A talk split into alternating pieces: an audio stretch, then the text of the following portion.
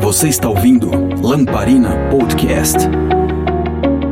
Lamparina Podcast, um oferecimento. Clínica Espaço Saúde Integrativa. Muito bem, vamos começar aqui mais um Lamparina Podcast. Hoje a gente vai conversar com uma que é uma pessoa espiritualizada, é um ativista dos direitos sociais, é um ativista humanista e, acima de tudo, tem um trabalho muito bonito com a comunidade, a qual exerce um lado espiritual muito forte entre as pessoas. Seja bem-vindo, meu amigo Uma.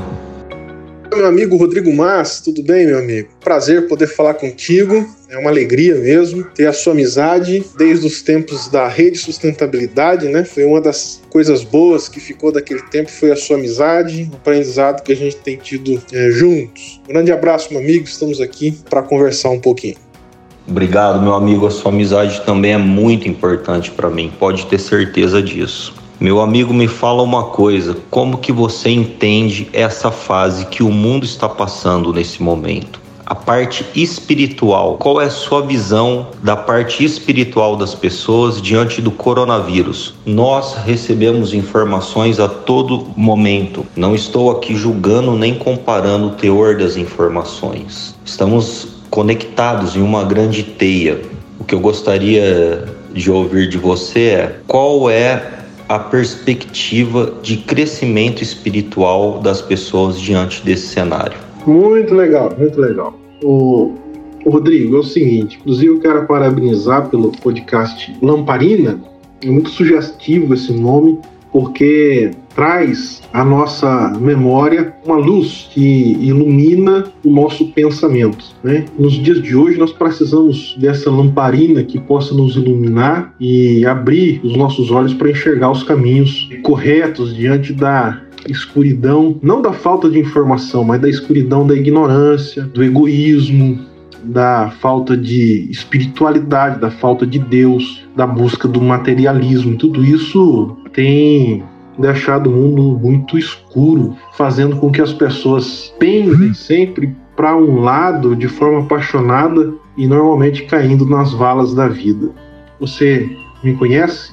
Um pouco da minha história. Desde os meus 19 anos eu me desprendi da minha casa e fui viver lá na Cordilheira dos Andes, juntos com os índios quechuas da, da Cordilheira dos Andes, e depois eu estive também um ano e meio lá com os índios Yanomamis e também é, os índios de águas, né, da região do Amazonas, e tenho visto tanta coisa, visto o mundo de uma perspectiva, sim, humanista, é, talvez doar o máximo que nós temos, que é a nossa própria vida, a nossa própria existência, a serviço de outros. E apenas para fazer aqui uma lembrança e uma homenagem ao nome que você colocou, nesse empreendimento, que lá no Salmo 119, versículo número 105, tem um versículo muito legal que diz assim: Lâmpada para os meus pés e a tua palavra e luz para o meu caminho. Então, os óculos que eu coloco para olhar o mundo é os óculos da Bíblia, da palavra de Deus. Então, esse verso diz que a palavra de Deus é a lâmpada para os meus pés e luz para o meu caminho, e eu tenho procurado iluminar o meu caminho a minha vida a partir das escrituras sagradas.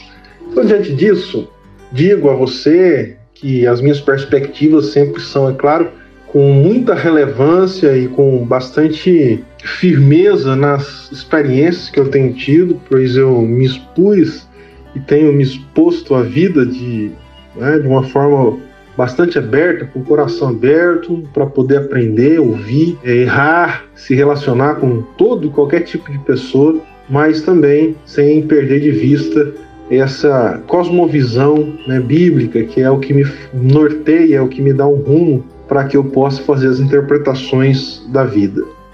Agora, falando mais propriamente dita sobre a, a questão que você colocou, meu amigo, sobre o tempo em que nós estamos vivendo e a espiritualidade em que nós estamos conectados, né? É, mais do que nunca, nós vivemos em um tempo que de fato essa teia ela é ela sempre foi real, mas ela é perceptível nessa teia humana, onde todos nós hoje estamos ligados no mundo inteiro por um tema que é essa, essa pandemia, de forma que mais do que nunca hoje quando o sino toca, toca por todos nós. Diante disso, há uma perspectiva de espiritualidade que nos convoca a pelo menos é, duas reflexões. A a primeira reflexão que eu vejo é que inevitavelmente nós estamos mudando um paradigma. E quando eu digo esse paradigma, ele vai influenciar a política, a economia, ele vai influenciar as religiões, vai influenciar a forma de entendermos o mundo quando entendemos que não estamos mais desligados ou sozinhos no mundo, mas pelo contrário, tudo que eu faço reflete do outro lado do mundo e o que fazem do outro lado do mundo reflete em mim hoje. Isso vai trazer, como eu dizer, pelo menos duas coisas. Primeira é que mais do que nunca nós estamos sendo é, convocados, não convidados, convocados a uma solidariedade onde os valores da vida não estarão mais é, ligados a os valores que eu digo que nos trazem alegria, realização, felicidade, não estarão mais ligados às conquistas, à prosperidade lida pelos olhos do capitalismo, né? Mas a vida está nos chamando para buscarmos nos valores das coisas mais simples, como a fraternidade, o amor, a fidelidade ao amigo, àqueles que comunam conosco essa existência, é essas coisas simples que vai ser a, a moda, a tendência, né? e não uma tendência apenas que vem por conta de um, é, de um marketing, mas uma tendência que vai ser imposta pela realidade em que nós enfrentamos. Né? E essa tendência, uh, meu amigo Rodrigo, ela não é nova. Né? Inclusive, ela foi clamada por nosso Senhor Jesus Cristo. Veja que Jesus Cristo, em todas as suas falas, ele nunca disse: Olha, aprendei de mim porque eu sou santo, aprendei de mim porque eu sou religioso, aprendei de mim porque eu sou centrado, aprendei de mim porque eu sou vitorioso. Não, nunca Jesus chamou para si nenhum tipo de exemplo, mas uma vez ele disse assim: Aprendei de mim que sou manso e humilde de coração. Humilde aqui não é ser o patinho feio, mas é isso, é olhar a vida a partir de uma perspectiva de, de serviço, de comunidade. Né? Veja que Jesus, em um certo momento, quando todos olhavam para ele como um grande mestre, ele vai até Pedro para lavar os pés de Pedro, não é? E naquela época, lavar o pé era um, era um trabalho de um serviçal. E até Pedro disse: Não, senhor, o senhor não vai lavar meu pé, eu não deixo. E Jesus diz assim: Olha, se você não deixar eu lavar o seu pé, você não tem parte comigo. Jesus está dizendo: Olha, eu quero ensinar você de fato onde está a verdadeira felicidade da, da nossa existência. E Jesus então abaixa ali, lava os pés de Pedro e diz uma das palavras mais fortes que hoje, mais do que nunca, essas palavras elas vão ecoar muito forte na, nas almas, nos corações, nos espíritos é, de todas as pessoas nos dias de hoje. Ele diz assim: ó, quem quiser ser o maior, que seja o menor. Quem quiser ser grande, que seja o primeiro a servir, né? seja o primeiro a dar a, o seu serviço ao próximo, a sua fraternidade, a sua amizade, o seu serviço, para que o outro seja é, também colocado em um patamar de uma vida feliz. E isso nos traz felicidade. Veja que a Madre Teresa de Calcutá, tantos anos atrás, ela dizia algo assim: olha, a felicidade ela está no servir. E ela dizia assim: eu quero servir o próximo até doer na minha alma, porque essa dor do servir é o que faz eu me sentir é, viva, realizada e plena, plena como ser humano. Então, o que eu vejo que vai ser imposto no mundo hoje, uma forma de ver a vida, é essa é esse desejo pela existência da Madre Teresa de Calcutá, que por consequência era também inspirada, né, pelas palavras de nosso Senhor Jesus Cristo, em servir. A realização está no, no servir, no ser humilde, em poder dar ao outro a alegria também nessa, nessa existência. Eu espero que o mais rápido possível também isso chegue nas pessoas que serão alçadas ao poder nos próximos anos, né? poder de decisões do Estado, para que eles possam também olhar para o povo, principalmente os necessitados. Essa é uma visão que eu tenho. E uma outra visão também que eu vejo nesse mundo de espiritualidade em que nós estamos vivendo, em que é, falando-se de espiritualidade a partir desse novo momento que nós vivemos, porque é consenso em todos nós que esses eventos mundiais né, mudarão os paradigmas da humanidade. Não sabemos em que potência isso, mas que mudarão, mudarão. Eu vejo que uma segunda mudança, olhando pelo, pela perspectiva da espiritualidade, será que as instituições religiosas perderão o poder de manipular a verdade a respeito de, de Deus. E isso é positivo. Tanto primeira consequência, vamos dizer assim, e essa segunda, agora que eu digo, elas são positivas. Então, todos os momentos em que a dor, a preocupação, ela é colocada na sociedade, isso produz também, por outro lado, coisas boas no coração humano. Eu penso que cada vez mais as instituições perderão o poder.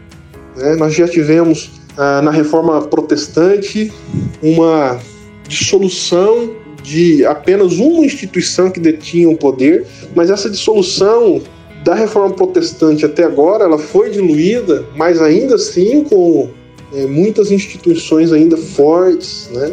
E eu penso que a, a espiritualidade ela será ela será colocada de uma forma mais ampla, menos como que eu posso dizer menos institucional, onde as pessoas poderão ter a sua espiritualidade nas suas casas, ainda que sejam as suas capelas, mas de uma forma mais sensível, mais simples, uma espiritualidade é, do abraço.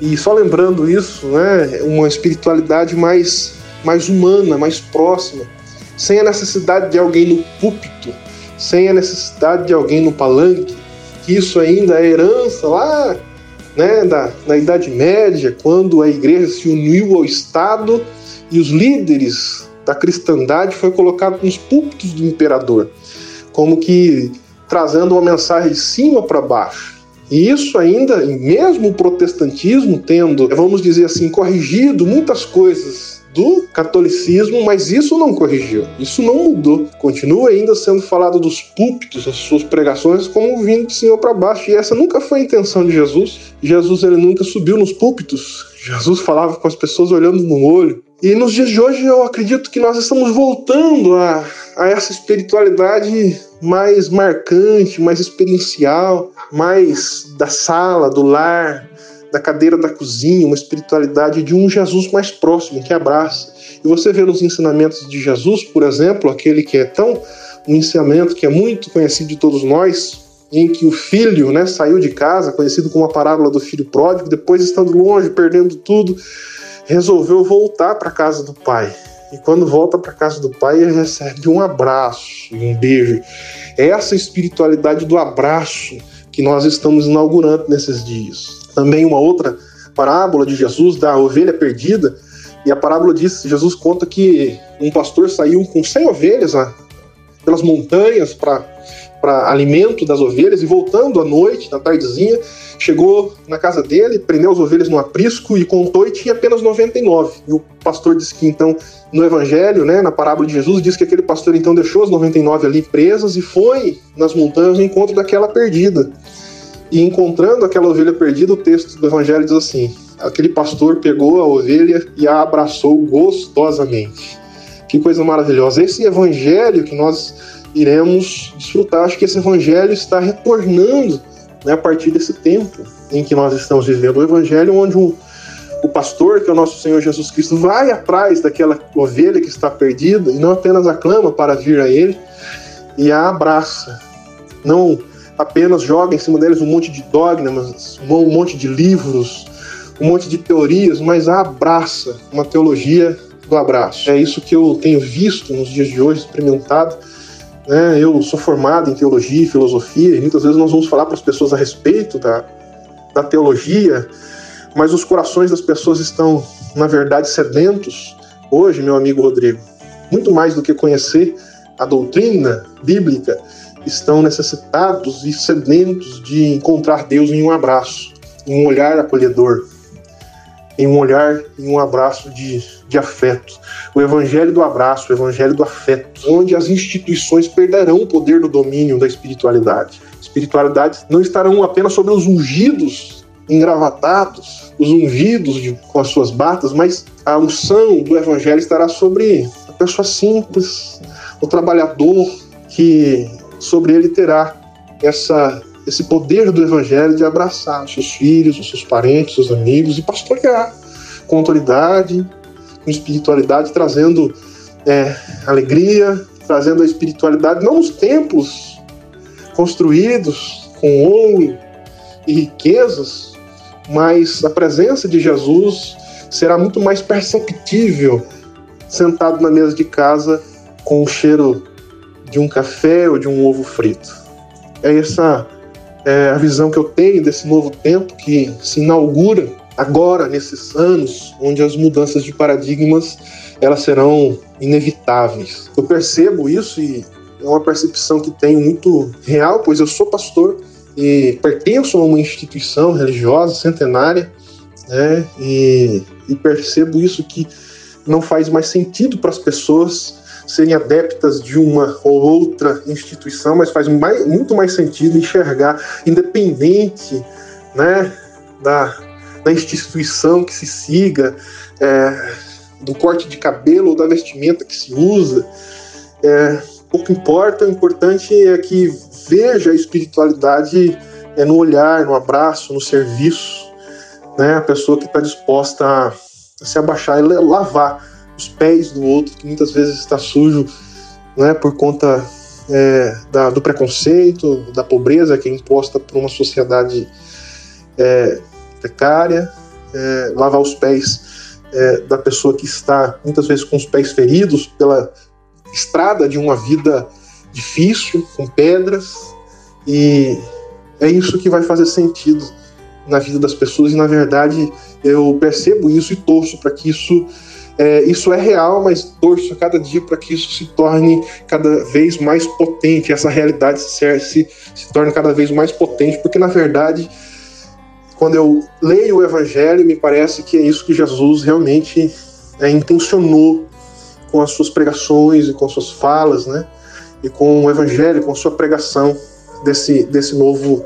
É, dessa nova notícia, né? essa nova forma de interpretar o mundo, interpretar a vida. Então é a partir desta luz né, que Jesus Cristo joga ao mundo através do Evangelho é que eu interpreto a existência e, e as palavras de Jesus, na verdade, têm sido a, a lamparina para a minha história. E acredito que essa lamparina há de iluminar o mundo, não através das instituições, mas através das pessoas comuns, simples, cheios de luz, iluminados por essa lamparina, que Jesus proporciona farão com que o mundo se torne um lugar mais alegre, mais claro, mais festivo. Eu acredito verdadeiramente nisso, nessa profundidade que você trouxe agora em sua fala, que nós vamos desapegar do ato de institucionalizar coisas tão importantes para nós seres humanos, para o planeta como um todo, porque nós não podemos traçar uma dicotomia entre nós, Homo sapiens, e todo o resto do planeta. Somos um único organismo vivo. E essa profundidade do ser, essa reconexão, essa vida mais frugal, mais minimalista, esse chamado para o interior, eu acredito verdadeiramente nisso. Que, embora nós vejamos cenários obscuros, ignorâncias, movimentos de ódio, mas nós temos lucidez é, afloradas como essa que você trouxe agora. É maravilhoso escutar de um pastor o que você acabou de dizer. É, eu não tenho uma religião fixa e nunca deixei dentro da minha programação mental criar bloqueios para que eu não tenha diálogo com pessoas que têm uma outra opção política, social, espiritual diferente da minha. Esse é um caminho perigoso que vai empobrecendo as pessoas.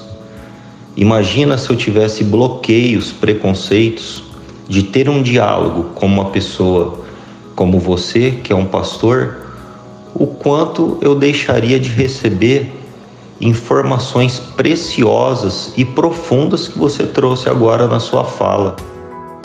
Uma, eu gostaria de conversar agora sobre a sua experiência na desocupação do Pinheirinho. Se eu não estou enganado, foi em 2012, uma desocupação que marcou a história do estado de São Paulo, e eu sei que você esteve por lá. Eu gostaria de ouvir de você qual significado isso traz na sua vida, aonde essa experiência reverbera na sua vida, qual foi o teor dessa experiência, o que ela modificou em você a desocupação do Pinheirinho. Rodrigo, tocar nesse assunto para mim é muito caro, né? Foi um momento é, muito importante da minha da minha vida. É, eu tive alguns anos que foram extremamente importantes da minha experiência humana, né, para me abrir janelas a fim de interpretar o mundo da forma que interpreto.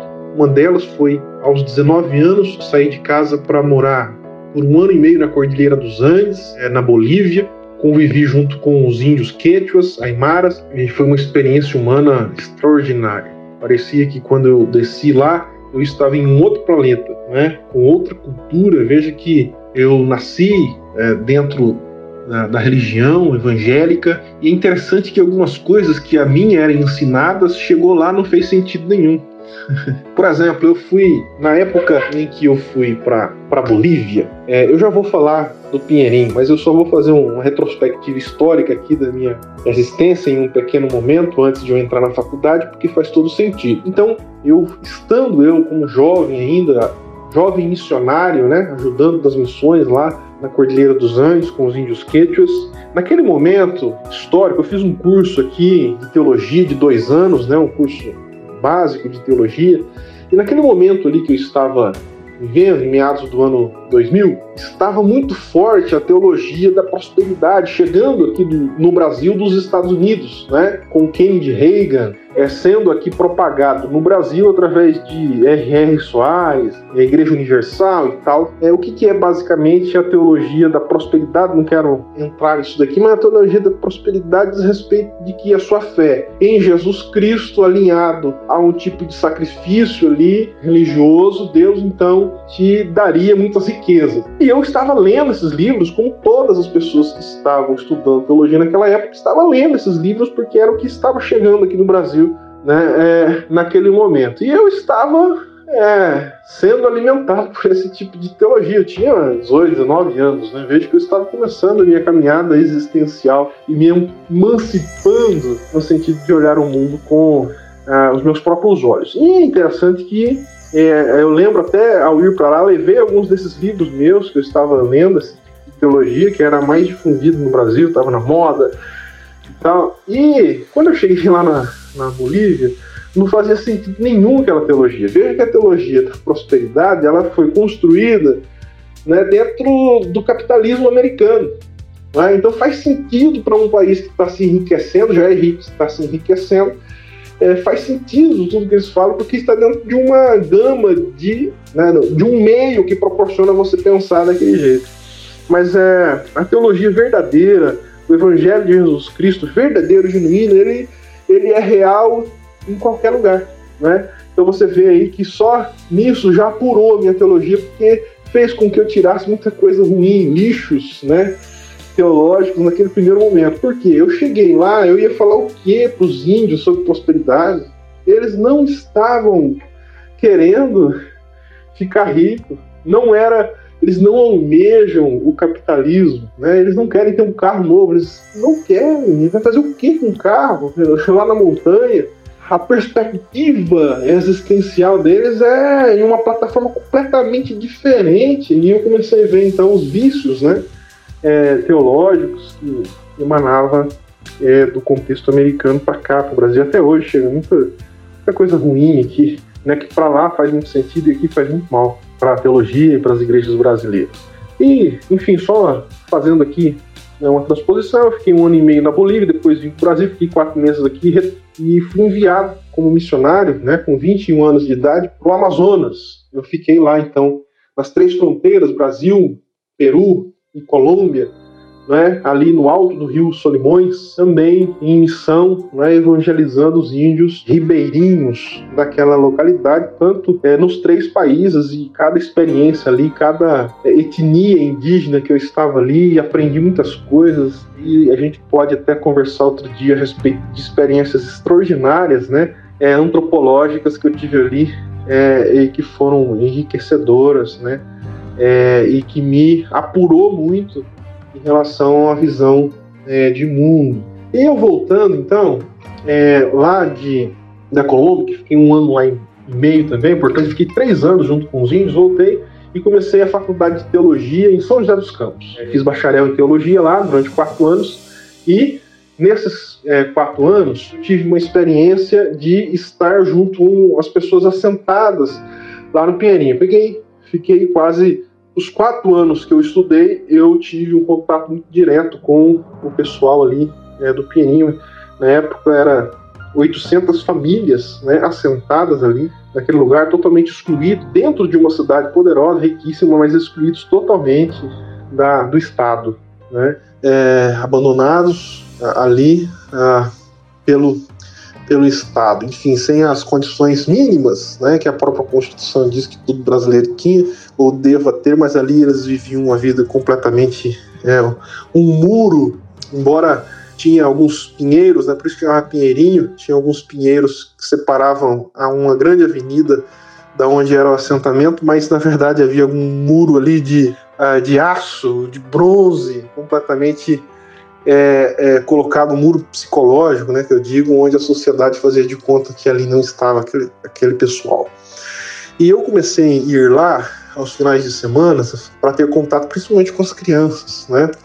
E todos os sábados pela manhã nós reuníamos cerca de 120, 150 crianças, alternava de um sábado para o outro, onde nós reunimos ali pela manhã e eu fazia durante a semana, nós engajamos junto com outras igrejas e alguns empresários, a gente fazia um café da manhã lá nos finais de semana e falava sobre o evangelho para eles, para aquelas crianças, né, e levava conteúdo para eles e brincava também com eles. Eu brincava, jogava bola, fazia campeonato de futebol, de vôlei, passava ali praticamente o dia de sábado inteiro levando para eles uma perspectiva do evangelho, de esperança, de esforço, mostrando para eles que existia uma possibilidade no mundo lá fora, assim, enfim, um desafio muito grande e a gente se colocou ali e foi uma experiência extraordinária. A gente lidou ali, tive que lidar dentro do meu coração, bastante jovem ainda, mas lidar com as diferenças da sociedade, né?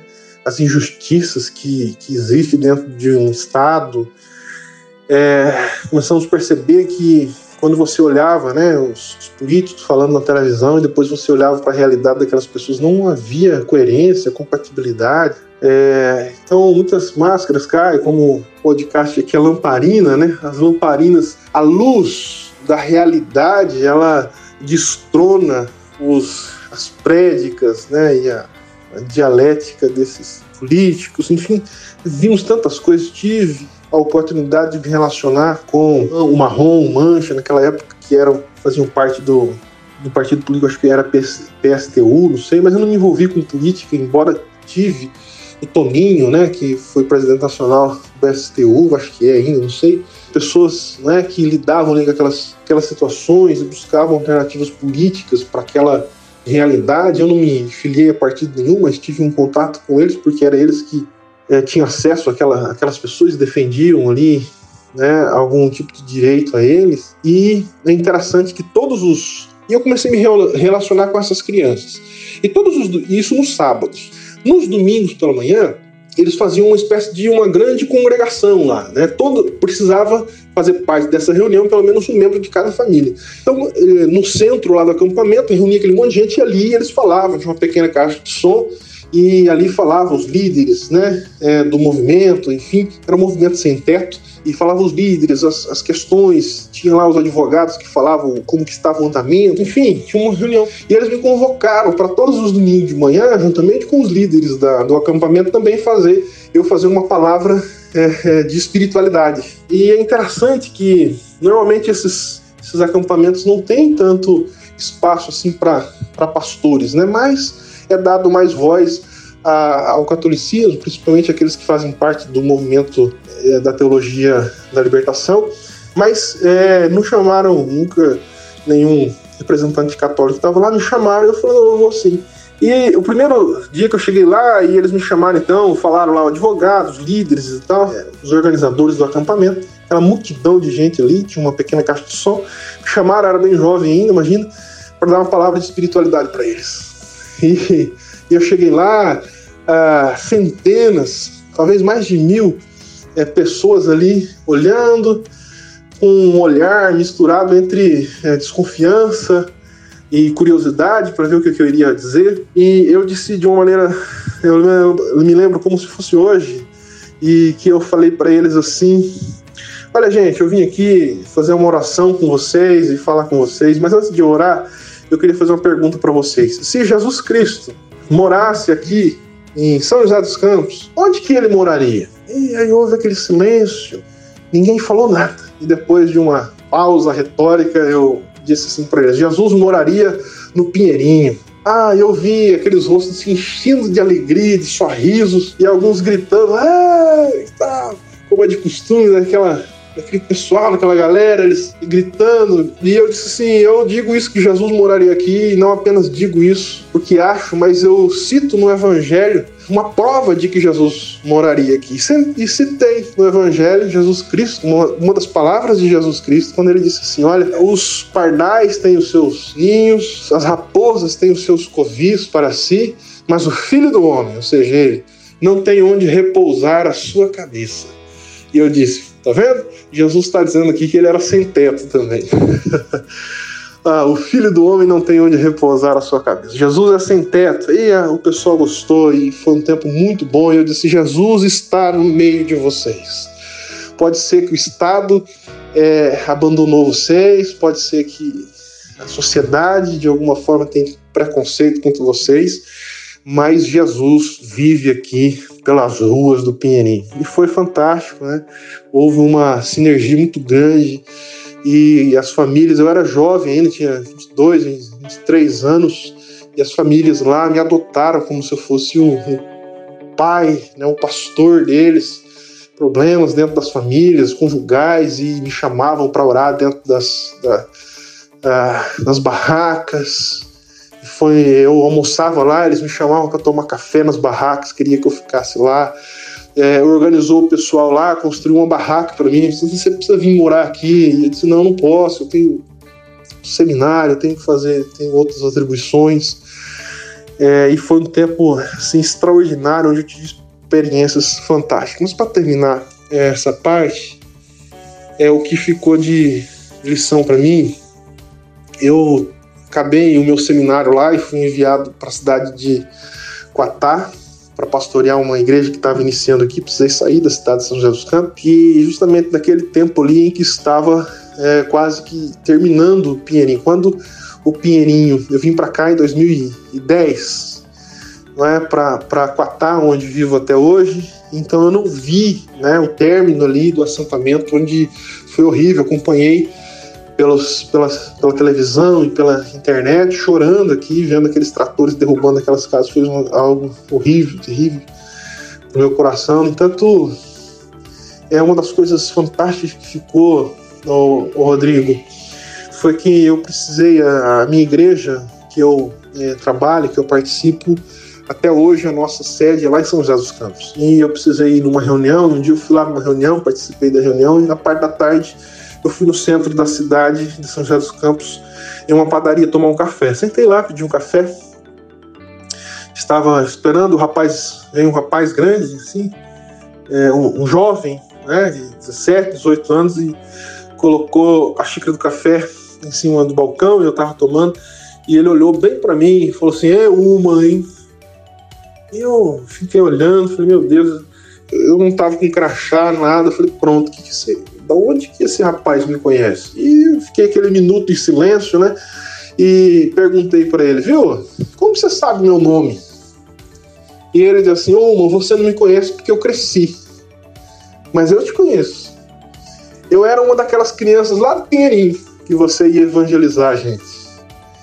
E foi tão extraordinária aquela experiência. Falei, rapaz, dei um abraço nele, perguntei da família dele. Lembrei dele, ele já tinha crescido, né? Eu já fazia uns 5 anos que eu não, não via mais aquelas crianças. E ele cresceu, era um menino de 13 anos, já era um menino de 18, 19 anos.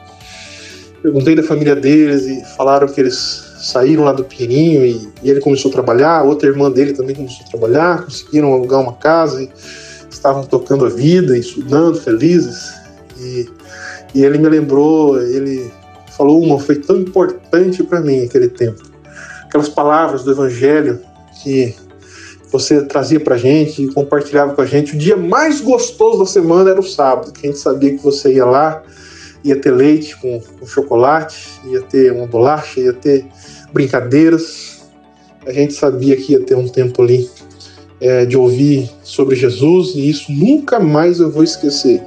Nem eu e pode ter certeza nenhuma daquelas crianças que participaram com a gente daqueles anos todos lá. Então, o que fica no meu coração, Rodrigo, é, é essas coisas, né? São as experiências que nós temos com essas pessoas esparramadas né, por aí. Sabe-se Deus onde está essas crianças, mas todas elas ficaram é, com é, uma parte do meu, do meu esforço, do meu trabalho, da minha evangelização, e como nós começamos a falar esse diálogo, como nós todos somos um só, em rede, né? essas crianças todas elas estão de alguma forma fazendo o mundo ficar melhor é, para mim mesmo e para todos nós, né? E essa conexão ela realmente é importante. Então foi muito especial aquele tempo, né? É, e eu guardo com muitas dores no coração, mas também com muita muita alegria, porque a oportunidade de vivermos em um local de dor é também a oportunidade de podermos realizar a felicidade. Que coisa maravilhosa. É muito bom escutar essas coisas, né, Uma?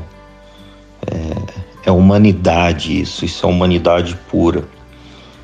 E uma, essa questão que você trouxe aqui, é, dessa influência norte-americana, né? Eu, particularmente, não gosto de satanizar nada, eu vejo tantas coisas boas nos Estados Unidos. Sou um admirador do cinema, da música, adoro blues, jazz americano. Enfim, gosto de muitas coisas do, dos americanos. E penso que nós, nós, não os americanos, nós cometemos erros quando nós queremos emprestar coisas que não faz sentido com a nossa realidade, não só dos americanos, mas de europeus, de outros continentes, de outros países. Trocar experiências, é, o multiculturalismo, trocar informações, trocar cultura é fundamental, fundamental, porque é, quando você sai para conhecer os índios, outras comunidades, isso é expansão do ser, a expansão é, do ser humano, da evolução.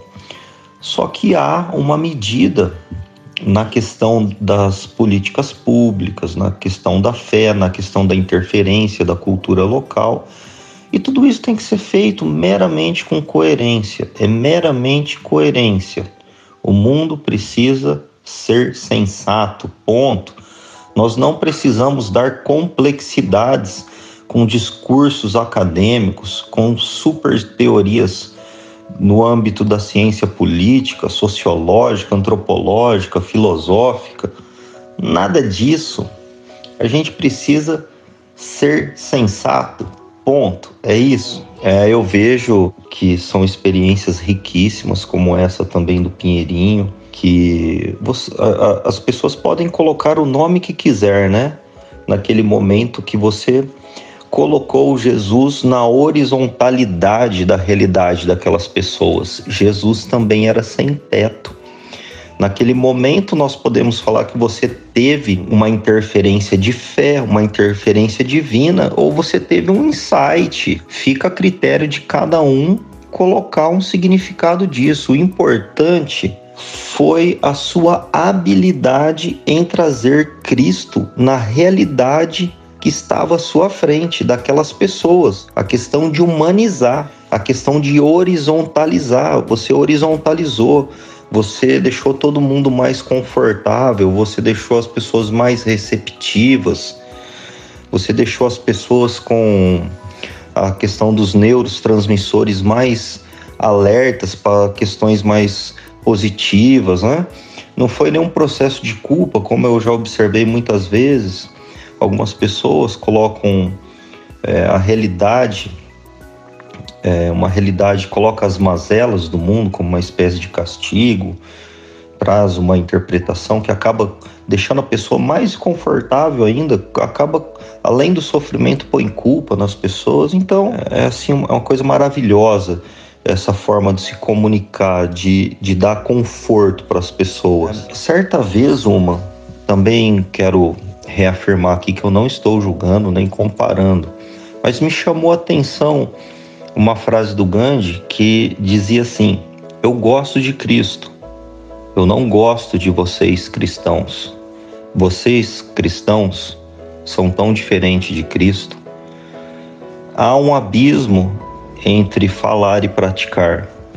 Há um abismo entre idolatrar e fazer. E essa distância cabe a nós encurtar ela, cada um com a sua responsabilidade. E também não importa se é Cristo, Buda, Gandhi ou qualquer outro ser iluminado ou ser supra-inteligente, isso cada um dá o seu significado.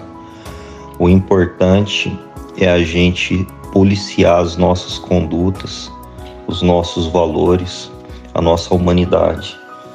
E uma, ultimamente o Brasil tem brigado muito com a ciência. O Brasil anda brigando muito e até posições institucionais de política pública.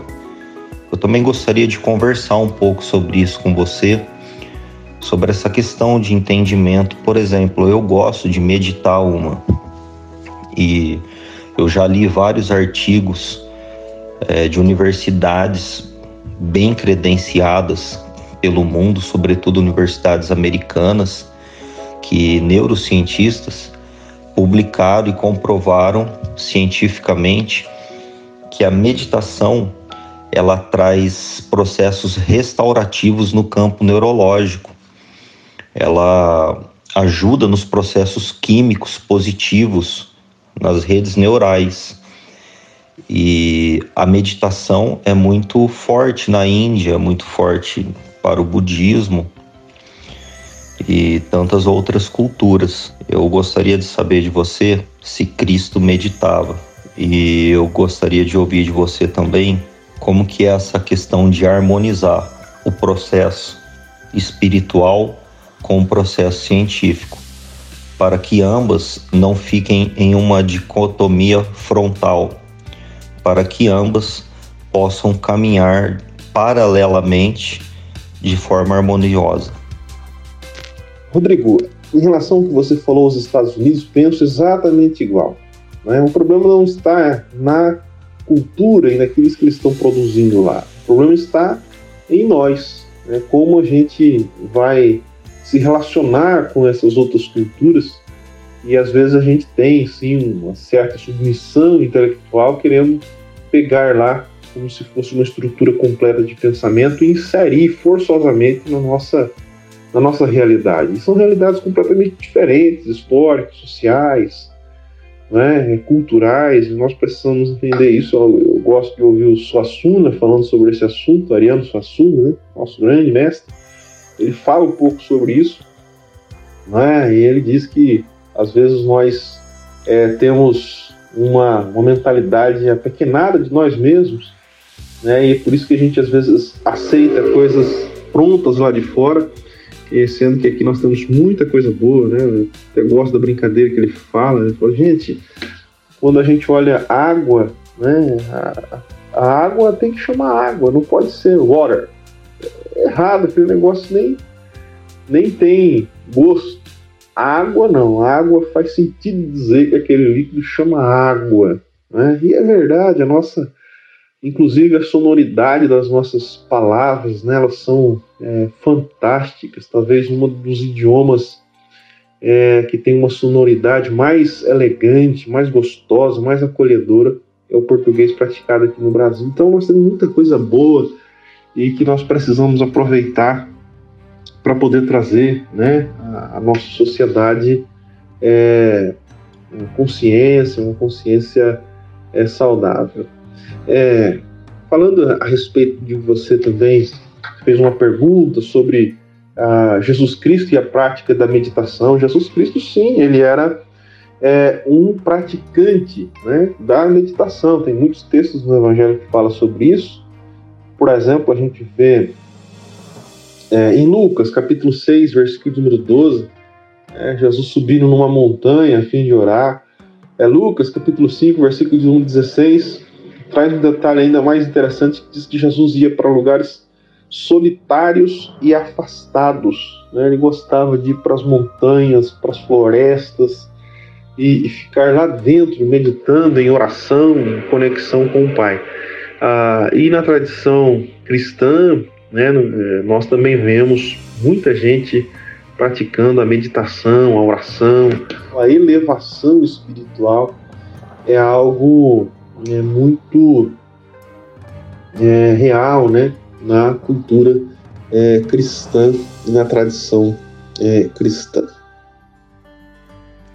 Em relação à colocação sobre a ciência e a, e a fé, vamos dizer assim, né, eu tenho mais facilidade de falar sobre ciência e espiritualidade. Agora, falar sobre ciência e religião já é um pouco mais difícil. Né? A religião ela ela tem um traço mais linear, né? é mais dogmático. Me parece que é, a mensagem de Jesus, a espiritualidade que se concentra nas palavras de Jesus, ela, ela encontra diferente. Ela é interessante que alguém chega para Jesus, é, uma pessoa inserida, claro, dentro de um contexto legalista e religioso, e pergunta para Jesus qual que é o maior mandamento. E Jesus ele dá uma resposta extraordinária. Jesus diz assim: olha, o maior de todos os mandamentos de Deus é amar o próximo como a si mesmo. que coisa impressionante, né? Ou seja, a medida está em você mesmo. Jesus passa a responsabilidade para cada um de nós. Você deve amar o próximo como a si mesmo. A forma que você se ama né, com todo o seu egoísmo, então é nessa mesma potência que você deve direcionar o seu amor ao outro, e isso é fantástico. Né? O, o relacionamento, uma teia construída na esteira do amor, ela não é uma proposta exatamente de religião. Porque a religião é uma forma dada, dogmática, para religar o homem com Deus. E a espiritualidade de Jesus ela vai para além disso. Né? Ela vai para além disso, desafia o coração do ser humano. Então, diante disso, a religião de um lado e a ciência do outro é um problema, porque cada uma quer os seus interesses. A religião também tem o interesse, o interesse do poder, do domínio, da política. A religião quer isso, né? E a ciência também quer isso, quer dominar né, a mente dos homens, propor é, buscam o domínio. Então essas duas forças, elas me parece que dificilmente a religião e a, e a ciência elas vão conseguir de alguma forma é, se abraçarem. Agora, a, religi a, ciência e a espiritualidade, e eu falo da espiritualidade de Jesus, elas, elas são elas não são opostas. Elas não se colocam como dois lutadores de boxe dentro de um ringue, mas ela se coloca como se fossem duas fases da energia em que tocam na sociedade e acende a luz da, da esperança e de uma vida né, completa, plena. E é essa a mensagem, a boa notícia é, é, do Evangelho a partir de Deus, da liberdade. Veja que, olhando na história, nós vemos um período negro da história da humanidade, chamado inclusive de período das trevas, onde apenas uma dessas fases preponderou, é onde apenas religião dominou e, e colocou o homem em, um, em uma vala escura, até que o um nome muito propício chamado em um momento da história chamado de iluminismo trouxe de novo a luz do conhecimento, da ciência, da experiência, né, à humanidade. Mas é interessante que ali no começo, né, nos primeiros momentos do, do iluminismo, a, aquele humanismo clássico quis desprezar a religião que outrora escravizou a humanidade e quis ficar apenas com a ciência. E apenas com a ciência eles construíram bombas atômicas, né? É, que matou seres humanos e tantas outras outras coisas, né? É, terríveis aconteceram em nome da ciência. De maneira que eu penso, é, Rodrigo, que o homem pós-Covid, vamos dizer assim, esse tempo, é, o homem né, contemporâneo adentrando aí para um novo paradigma, um novo tempo, isso não há dúvida nenhuma, ele deve entender que essas duas fases, a ciência e a espiritualidade, elas precisam tocar na humanidade a fim de que a humanidade possa acender uma luz é, que vai iluminar um caminho é, frutífero, prazeroso, de paz, de prosperidade para a humanidade, influenciando, é claro, nas políticas públicas, nos, nos poderes, é, e as decisões sejam sempre tomadas debaixo dessa luz do esclarecimento da ciência e da espiritualidade. Né? Elas devem é, caminhar é, juntas. Eu sempre digo que a espiritualidade é, ela deve ser entendida de forma distinta da, da religião. Eu digo, disse agora há pouco a você que o meu pensamento é que a espiritualidade ela está se ela está saindo né, dos templos de ouro e indo para dentro das cozinhas das pessoas. A espiritualidade desse tempo ela vai ficar muito mais é, sensitível às pessoas naturais, comuns, normais, e essa espiritualidade de Jesus, essa espiritualidade que faz é, sentido para esse novo momento é, em que nós estamos vivendo. É uma espiritualidade, como eu disse, baseada no amor. No amor. Deus, Jesus ele diz isso, que o maior mandamento é amar o próximo como a si mesmo. Esse amor, é, o Rodrigo, ele é fantástico. É um amor que é, é reproduz na prática, né, uma prática de serviço, de amor ao próximo de aceitação do diferente, daquele que você não precisa estar é, em uma linearidade, você não precisa ter um pensamento linear. A religião, o pensamento é dogmático, é linear. Você precisa pensar na, na mesma forma da minha estrutura, então aí nós estamos conectados. Se você não está nesta reta, você então não está conectado comigo. O amor não. O amor ele alcança os côncavos e convexos da existência humana. É o amor, ele consegue permear os, os, os cantos, os rincões é, do pensamento e da mentalidade humana e consegue conectar todas as pessoas baseadas no amor. Nós temos aqui é, o Brasil, um grande homem, né, Oscar Niemeyer, que nos ensinou a ver beleza nas curvas.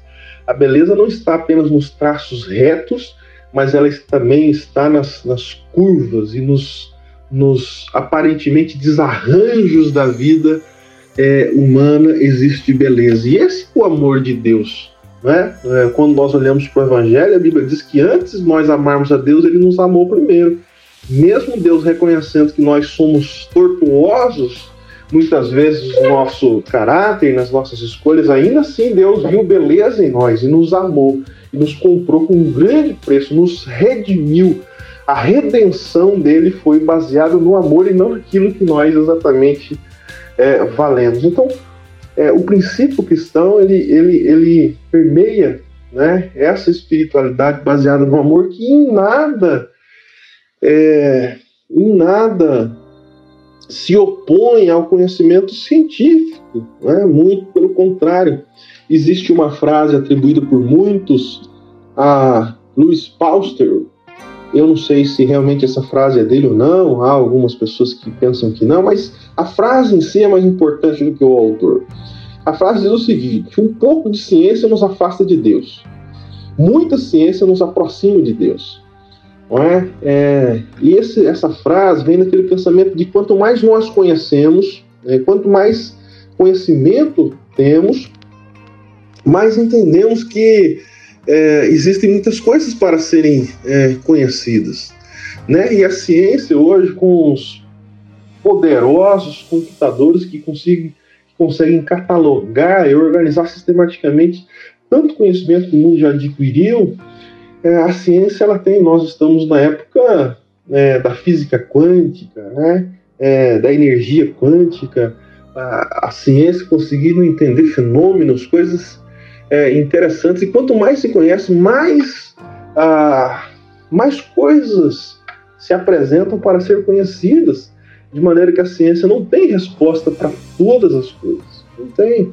E a ciência ela, ela tem sim é, espaço né, para que a espiritualidade possa, juntamente com ela, organizar uma forma de pensamento que traga, é, que traga paz, que faça nos vencer, faça com que a humanidade vença né, os processos é, é religiosos, psicológicos, de aprisionamento, de, de, de culpa, e nos faça atingir né, uma mentalidade humana mais é, mais elevada, que essa é a mentalidade que Jesus nos propõe é, no seu, no seu é, evangelho. Então, é, eu não vejo é, uma dicotomia, eu vejo uma dicotomia entre a ciência e a religião, a religião institucionalizada.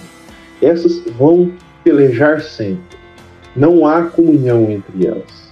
As duas têm naturezas diferentes querendo a mesma coisa, um poder e alcançar a mente das pessoas como uma organização institucional. Agora, a ciência como conhecimento e a espiritualidade, elas podem naturalmente caminhar juntas e ajudar a humanidade a fazer as suas melhores escolhas, né, debaixo da iluminação em que cada uma delas tem a nos oferecer. Grande uma, maravilhosa sua explanação. Eu adoro conversar sobre esses assuntos. Eu penso que a expansão do pensamento, as nossas reflexões, elas ficam mais amplas e positivas quando nós conversamos dessa maneira. Eu vou ficando por aqui. Agradeço demais uma essa nossa conversa. Eu tenho certeza que muitas pessoas que vão escutar o Lamparina poderão tirar desse bate-papo informações construtivas, informações colaborativas, informações que não pretendem carregar pesos, dogmas, culpas, mas que nós possamos ter mais diálogos abertos, mais diálogos oxigenados, que possamos ser mais receptivos com o novo, que possamos, dentro da nossa autoprogramação pessoal, estar sempre progredindo. Achei maravilhoso a parte que você diz que Cristo passa a responsabilidade para nós. É isso que nós estamos precisando. Nós estamos precisando dialogar com a nossa própria responsabilidade. Parar de ocultar, de sonegar aquilo que só depende da gente. E é tão bom quando a gente faz conexão com as nossas próprias demandas e coloca cada uma no seu lugar e começa a despertar o poder que nós temos dentro de cada um. A vida fica bem mais intensa e criativa assim. Obrigado, Uma, de coração por esse bate-papo, foi bom demais. Eu me despeço aqui agradecendo você mais uma vez também pelas colocações e leituras do nome Lamparina. Achei assim demais. Não conhecia esses significados bíblicos da lamparina. Confesso que quando eu busquei um nome foi uma questão semiótica, questão do signo mesmo que o homem, em uma determinada época, começou a iluminar os seus caminhos com uma lamparina na mão, antes da eletricidade. A lamparina era muito usada nos diálogos, nas rodas coletivas, ou então quando o homem estava diante da sua solitude, caminhando em caminhos sólidos, buscando respostas pertinentes para o seu tempo. Um grande abraço, meu irmão. Me despeço por aqui. Um abraço a todos, agradecendo também ao nosso produtor Nola Music. Siga-nos nas redes sociais, Instagram, Facebook, Rodrigo Mas, Nola Music. Estamos no SoundCloud e no Spotify. Um grande abraço e até a próxima.